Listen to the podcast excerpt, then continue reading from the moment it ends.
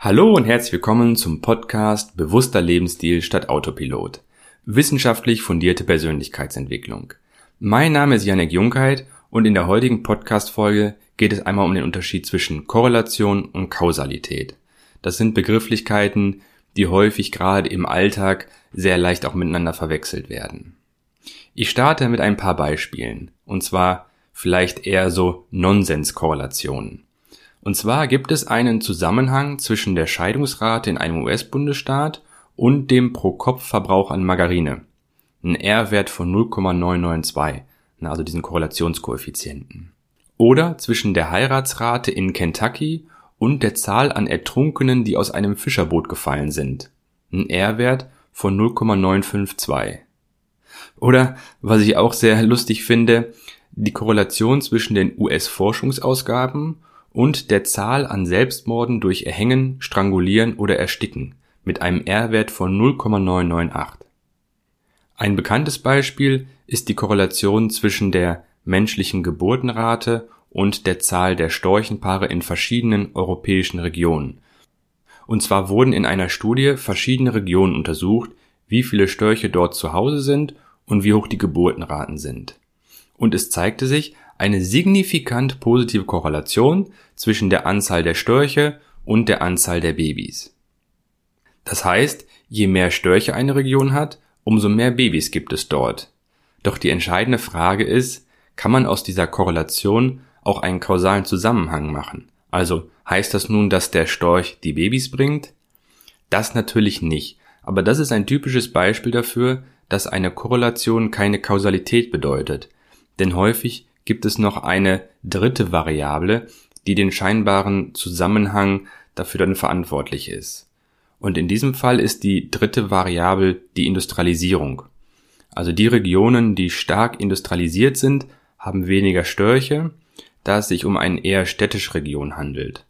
Und aus dem gleichen Grund haben sie dann auch weniger Babys, da die Familien sich eher im ländlichen Bereich ansiedeln. Also das war ein klassisches Problem zwischen Korrelation und Kausalität. Denn es ist so, nicht alle Informationen, die korrelieren, also in einer Beziehung zueinander stehen, die haben auch einen kausalen Zusammenhang. Und dieser kausale Zusammenhang ist praktisch die Beziehung zwischen Ursache und Wirkung. Denn es ist so, dass eine hohe Korrelation zwischen zwei Variablen nicht bedeutet, dass diese beiden Variablen auch kausal zusammenhängen, sondern diese Korrelation liefert eher einen ersten Hinweis darauf, dass es hier einen kausalen Zusammenhang geben könnte. Aber eine Korrelation beschreibt halt eben nie eine Ursache-Wirken-Beziehung, sondern einfach nur einen Zusammenhang zwischen zwei Variablen. Und die Kausalität ist immer eine Beziehung zwischen Ursache und Wirkung. Also sie betrifft die Abfolge von Ereignissen und Umständen, die aufeinander bezogen sind.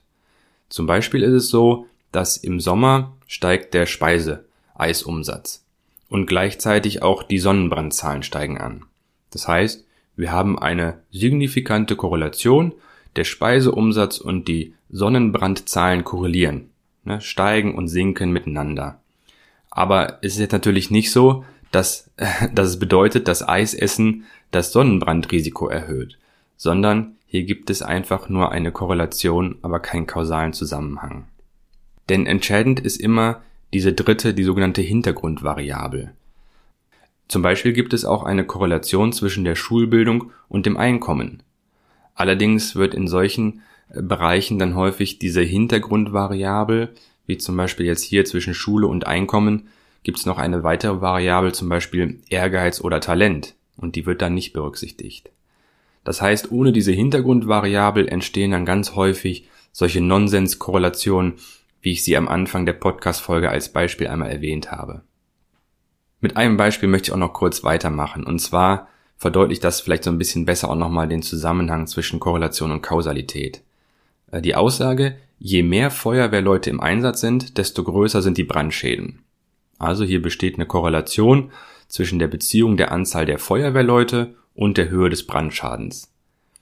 Allerdings gibt es hier auch wieder eine Hintergrundvariable, denn die gemeinsame Ursache ist die Größe des Brandes, denn diese Variable bestimmt dann sowohl die Anzahl der benötigten Feuerwehrleute als auch die Höhe des Brandschadens.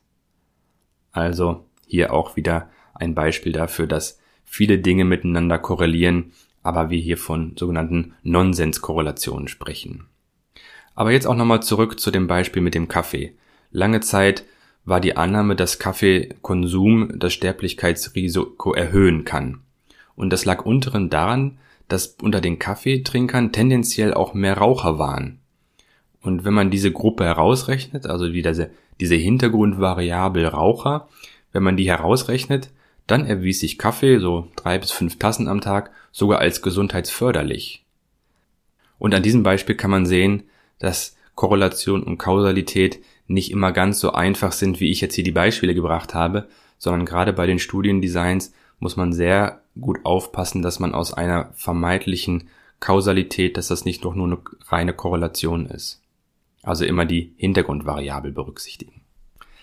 So, ich hoffe, du hast den Unterschied zwischen Korrelation und Kausalität verstanden. Ähm, viele Dinge im Leben korrelieren, aber haben keinen kausalen Zusammenhang, wie das Beispiel Speiseeisumsatz und Sonnenbrandzahlen oder auch viele andere Dinge. Ich danke dir wie immer fürs Zuhören, wünsche dir eine erfolgreiche Woche und sage bis nächste Woche liebe Grüße, dein Janek.